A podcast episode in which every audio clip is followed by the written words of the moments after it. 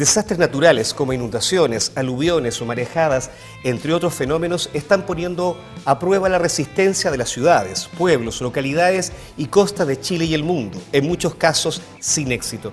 Implementar el concepto de una ciudad esponja, donde los humedales tengan un espacio relevante en la planificación urbana, permitiría hacer frente a los dramáticos efectos del cambio climático que se están viviendo a lo largo del país y en el cual la provincia de Petorca, declarada zona de emergencia agrícola, es solo un ejemplo.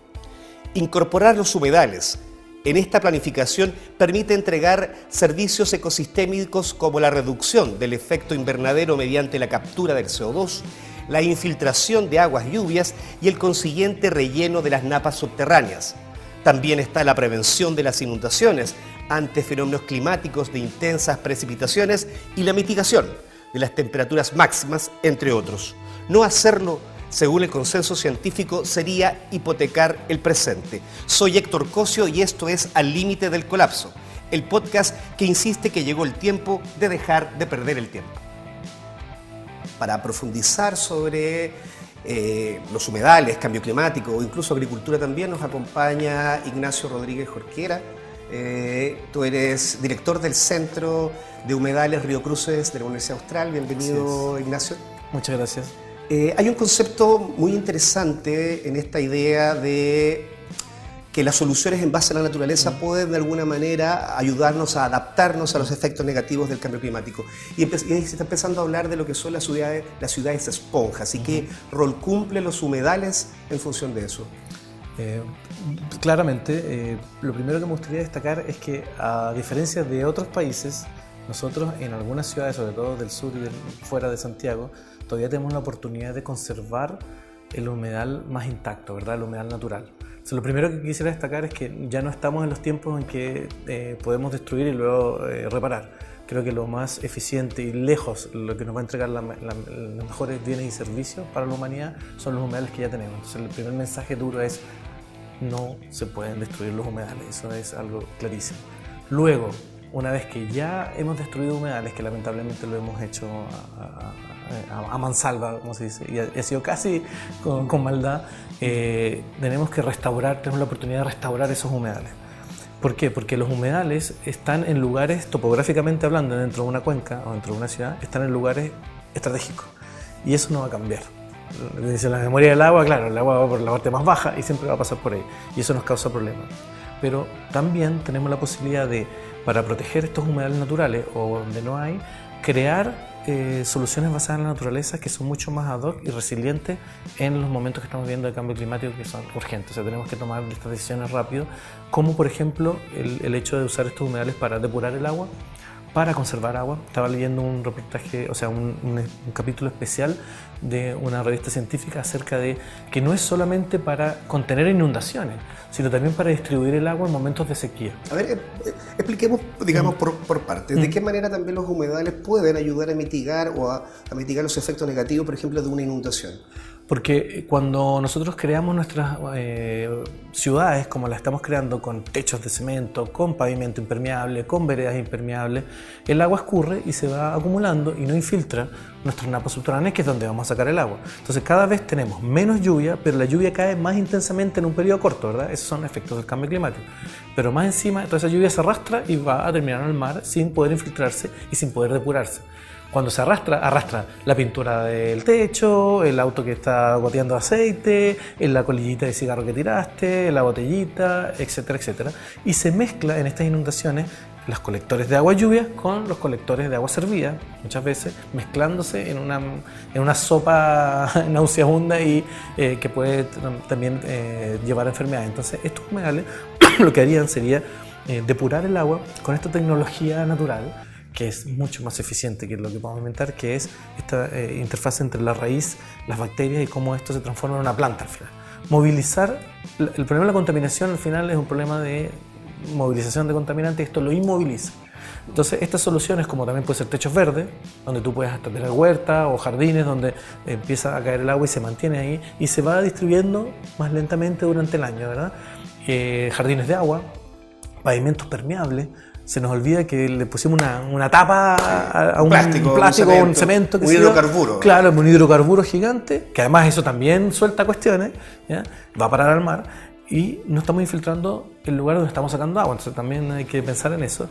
Y también eh, quiero destacar que no solamente son los humedales, sino los bosques. El árbol es una solución tecnológica notable, donde te da sombra, te da oxígeno, pero también infiltra agua porque cae despacito, ¿verdad? Y va chorreando por el fuste y va infiltrándose y no erosiona el suelo y se lo lleva de nuevo también contaminando el mar o las bahías, qué sé yo.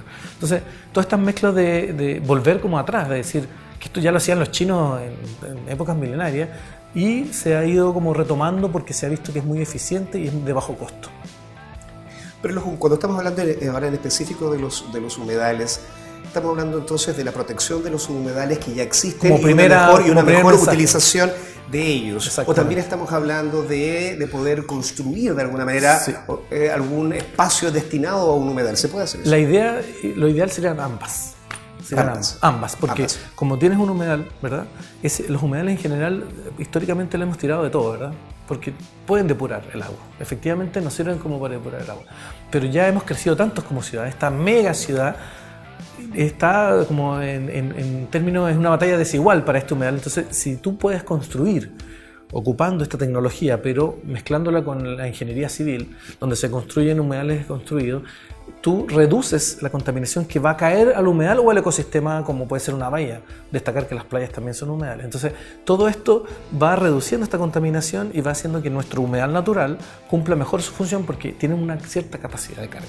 Y esa capacidad, una vez que se ve sobrepasada, se muere el sistema y ya deja de cumplir esa función, que puede ser darte agua limpia, mantener el agua o ser un sumidero de, eh, o un, criadero de, de alimentos. Entonces, por eso es importante también conocer que con la misma tecnología de los humedales instalada en las ciudades podemos crear estas ciudades esponja, también los techos verdes, el, pavimento permeable, que te permite, una vez que caiga esta lluvia, como cae ahora en este cambio climático que nos tiene tan preocupados, cae en, momentos muy pequeños y con mucha cantidad, absorbe eso. Por eso es como una esponja y lo va liberando lentamente. Versus mucha lluvia, inundación, colapso en las calles, enfermedades, ah, incluso vidas humanas, aluviones, etcétera, etcétera. Movilización de contaminantes. Imagínate una bodega de pesticidas y se la lleva a una inundación. ¿A dónde va a terminar eso? El aluvión que ocurrió en, en, Chañaral. La cantidad de metales pesados que van a los únicos valles que tenemos para cultivar eh, eh, hortalizas. Entonces, esas cuestiones ya no, o sea, el tema de usar, ¿cómo se llama esto? Relave abierto, ya no están funcionando porque cambió el, el ciclo del agua. Entonces, estas tres cosas pueden funcionar como... es una manera positiva también de ver de cómo utilizar estas soluciones que da la naturaleza o la ingeniería civil imitando la naturaleza. Hay un proyecto sí, de protección de los, de los humedales, podemos revisarlo eh, sintéticamente, que busca también la protección, pero como muchos de los proyectos que, que, buscan de alguna manera proteger el medio ambiente, suelen estar mucho tiempo en discusión y esto no no, no, no la luz. Ustedes en el centro de de, humedales, eh, ¿cómo, miran, con qué tipo, digamos, de, de, visión tienen respecto a, este programa, a este proyecto? ¿Este proyecto va a poder salir? ¿Se está demorando mucho?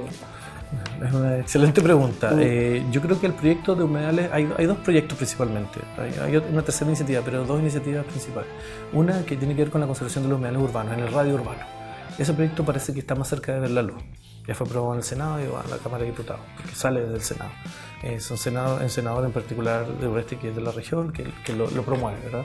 Eh, y hay otro proyecto que es más a nivel nacional, que viene de un senador, de, el senador Núñez de, Coquimbo, que promueve esta, esta también iniciativa de hacer una ley nacional.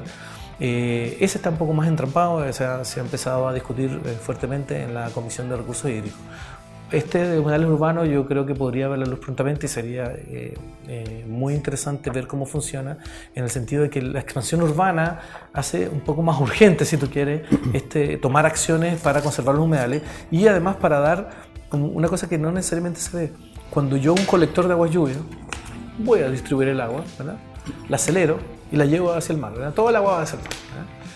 Sin embargo, eh, un humedal puede ser algo que te depura el agua la lentece, la vas distribuyendo lentamente, la vas a tener por más tiempo en tu cuenca, pero además puedes ir a hacer un picnic, puedes andar en una ciclovilla, puedes observar aves, puedes recrearte y puedes tener incluso hasta una contemplación. Mejor calidad de vida. La mejor calidad de vida para todo, entonces es un proyecto redondo.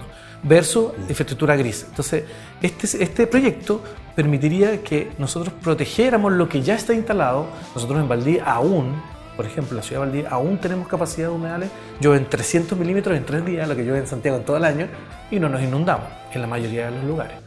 ¿Dónde nos inundamos? Donde había un humedal anteriormente y pusimos una ciudad arriba, una población arriba. Ahí que es la situación de, de, Santiago, de las grandes capitales y metrópoles. Exactamente, exactamente. Entonces, la ciudad China, sobre todo, como viendo un poco lo que se nos viene en el término del cambio climático, que ya, o sea, que se nos viene, que está, o sea, lo que estamos viviendo hoy en día, eh, empieza a impulsar hasta para tener ciudades esponjas antes del 2030 que es bien ambicioso su plan, donde incluye todo estos eh, procesos, jardines de agua, humedales construidos, conservar humedales naturales, restaurar humedales.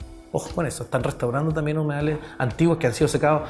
Eh, hablaba con, otro periodista acerca de un caso similar a alguna culeo, un lago gigante que está seco, en dos años lo rehidrataron, entonces es impresionante la capacidad que tienen estos sistemas de volver a, son muy resilientes, de volver a su estado no original, pero sí parecido. Y, eso hace que estas ciudades esponjas puedan manejarse de mejor manera ante este escenario que ya, está acá, que es el cambio climático. También reducen las islas de calor, el agua eh, tempera mucho eh, estas islas de calor, que a su vez pueden eh, verse involucradas en incendios, en yo, o en olas de calor que matan gente. Eso está pasando en Europa, o sea, pasó este verano y ojalá que no se nos venga, pero al parecer se nos viene un verano durísimo este año. Como el año 2017, Como el 2017. donde prácticamente se, quemó gran parte digamos, de, los, de los, bosques y, de, Chile. Tú recién mencionaste algo que nosotros en este programa también lo consideramos digamos, como, como un hecho incuestionable, que es que los efectos negativos del cambio climático no es que se vayan a ver mañana, ni pasado, ni en el futuro, sino son un hecho, son un hecho hoy y las consecuencias se empezaron a vivir desde ayer. ¿no?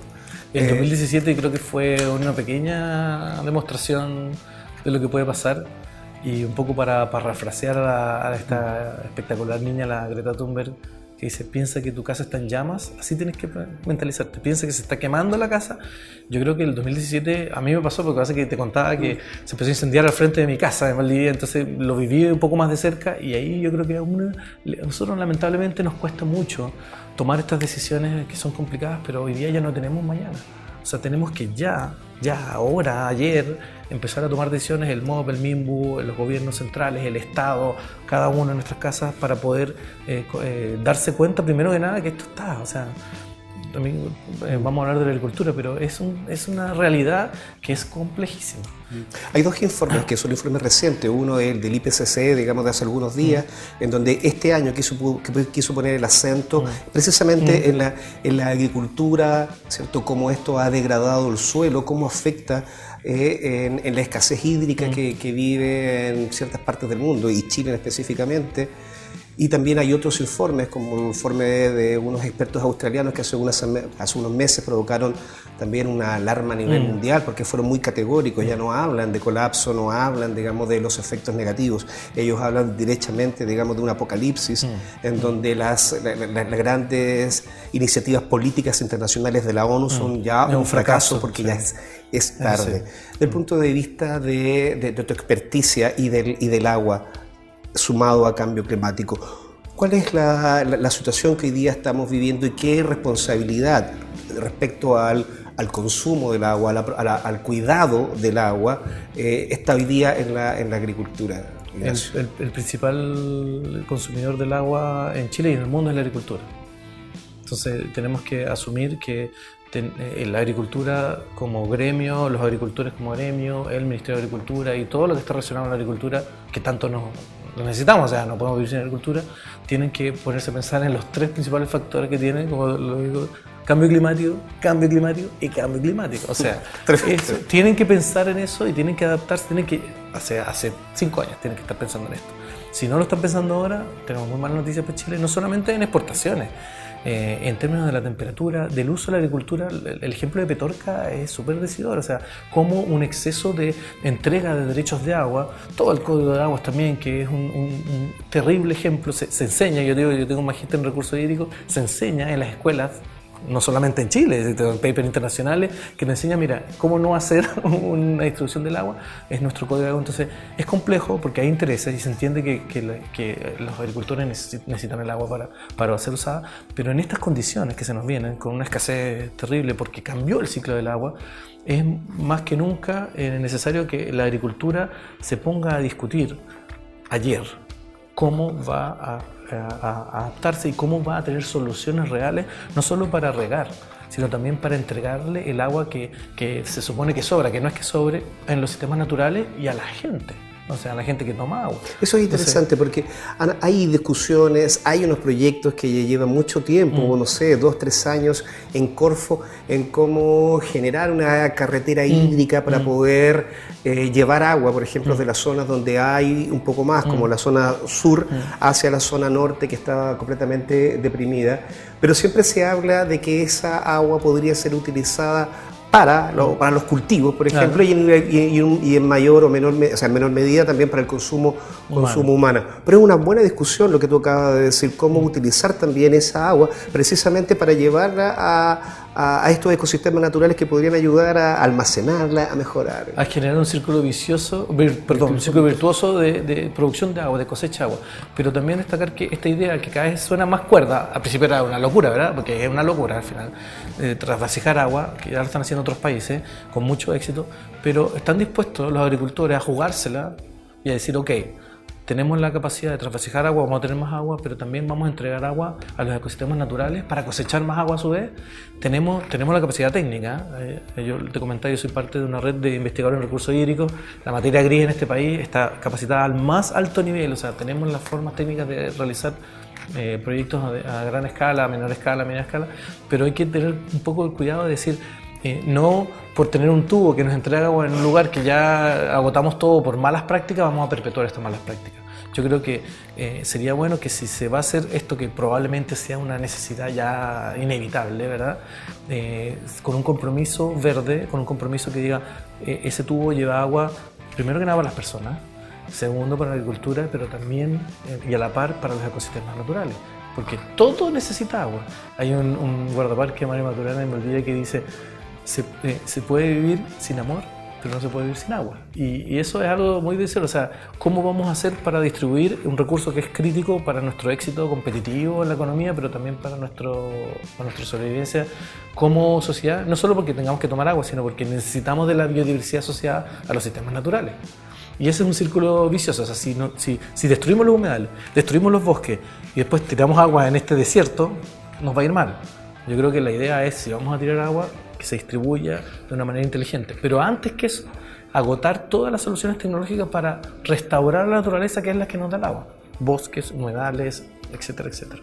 Increíble el tema de la conservación. Ahora, esto no es solamente una idea que están manejando las, personas que están trabajando en gestión mm. de conservación o los científicos que están realizando investigación en, la, en la materia. Esto es claramente también una, la idea es que esto se pueda materializar también en un proyecto en, un proyecto ley, cuando se discuta el tema, digamos, de la, del agua, que además se incorpore esta, este, esta idea, digamos. este elemento. Y, y, un poco pensar, eh, dijimos algo al principio de, la entrevista que quizás pasa, colado, decir, China ya está trabajando en la ciudad de Esponja, o sea, ya está trazada en llegar, esto lo empezó el 2003 el 2003 China ya trabaja en este plan está trazado para llegar al 2030. ¿Y nosotros en qué estamos? ¿En qué está el Ministerio de Agricultura? ¿En qué están los agricultores? ¿En qué estamos los conservacionistas? O sea, esto es una, una de muchos. Viene la COP25, donde por suerte nos da esta, esta palestra para conversar estos temas. Pero ¿en qué estamos? O sea, estamos súper atrasados. El sentido de urgencia de estas medidas van desde eh, cuestiones tan importantes como el derecho humano a tener el agua hasta la competitividad económica de Chile. Chile es un país exportador de fruta, exportador de, de vino, qué sé yo y que, o sea, estamos tomando en serio el, impacto que tiene el cambio que ya está. Yo creo que no, yo creo que falta mucho ahí y, como, es, como, como, lo comenzamos, como lo comentamos, el tema de la ciudad de esponjas, por ejemplo, para llevarlo al ámbito del MOB, del MIMBU, está el MOB eh, modificando sus protocolos de cómo hace una carretera, de qué infraestructura está haciendo, eh, el MIMBU está trabajando, en algunos casos están desarrollando actividades, pero tiene que ser esto una cuestión así urgente y, y generalizada. Parece que eso es el problema, porque cuando se conversa o se habla respecto de estos temas con autoridades que están a, que están a cargo, no solo autoridades, sino también empresarios que manejan, digamos, el desarrollo productivo del país, sus metas siempre son al año 2050, al año 2040, la gradualidad. Yo creo que la, impresión me parece que ese tiempo ya no está. No, ya no lo tenemos y lamentablemente, y como me gustaría decir que lo que estamos diciendo acá es una mentira. Me encantaría tener ese sueño, pero estamos en una condición bien compleja y es momento en que eh, los chilenos nos demos cuenta que al menos eh, los cambios que podemos realizar, que van desde, desde la base, desde nuestro país, eh, son más que urgentes. O sea, estamos ya atrasados 10 años. Eh, en general estamos muy atrasados en ese sentido.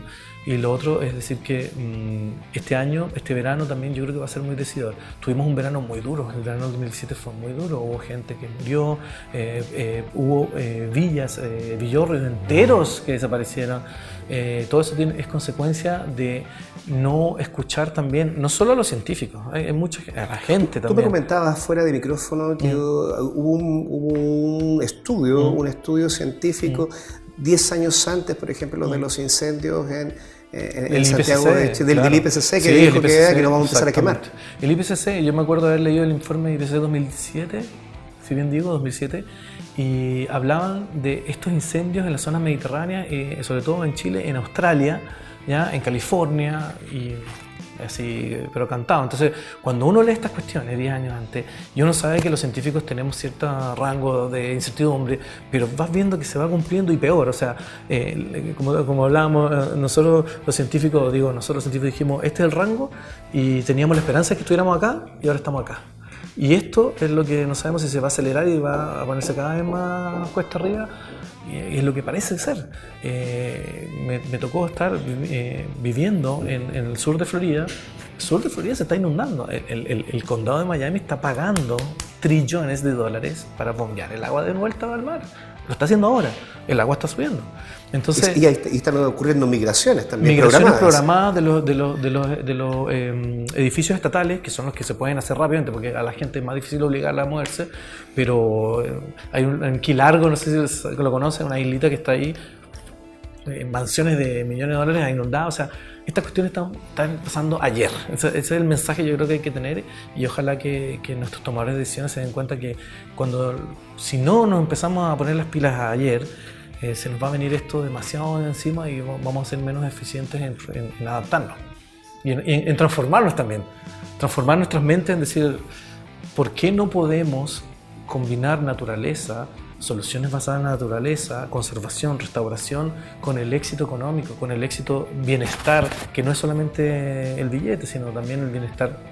Como te decía, vas a poner un colector, Calidad de te, motivo, te motivo como gobernante a eh, cambiarlo por la mantención de un humedal, si no está la humedad, restauración de esa cuenca, de ese humedal que estaba ahí hace años, lo que está pasando en Batuco, que de 14.000 hectáreas pasamos a 900, te desafío a restaurar eso y en vez de poner un colector, y ahí vamos a tener un parque, una ciclovía, eh, pasar asado, un, un, humedal, una planta de tratamiento, un refugio de fauna, todo por el mismo precio. Entonces, yo creo que no hay donde perderse, o sea, de verdad que hay que escuchar más, hay que ser más humilde en, todas las, partes y darnos cuenta de que no tenemos otra, o sea, no, Siempre hay ese sentido de urgencia que la cosa que el tiempo ya pasó, no, todavía podemos hacer algo. No, ya pasó y, bueno, y que si no hacemos nada, entonces no, esperamos así el, colapso.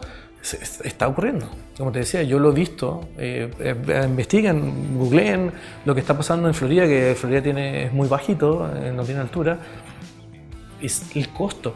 Y, lo que ellos prevén, de hecho, ahí se restauró un humedal que se llama Everglade, que es muy grandote, eh, precisamente porque no es solamente la humedad, la fama y todo, sino que la infiltración de agua te está frenando que entre el agua de mar al acuífero, porque cuando entra el agua de mar al acuífero, olvídate de las plantaciones de tomate, de exportarle tomate al mundo, olvídate de exportar naranja, se acabó el negocio y ahí, ahí te quiero ver, o sea, son billones de dólares perdidos por una mala decisión. Y bueno, para qué hablar de vidas humanas, de naturaleza, todo, un todo. Entonces, esa es, la, transformación que yo creo que tenemos que tener en nuestras cabezas, desde los gobernantes hasta eh, nosotros en nuestras casas, es decir, transformémonos porque si no, a todos nos cuesta, ¿verdad?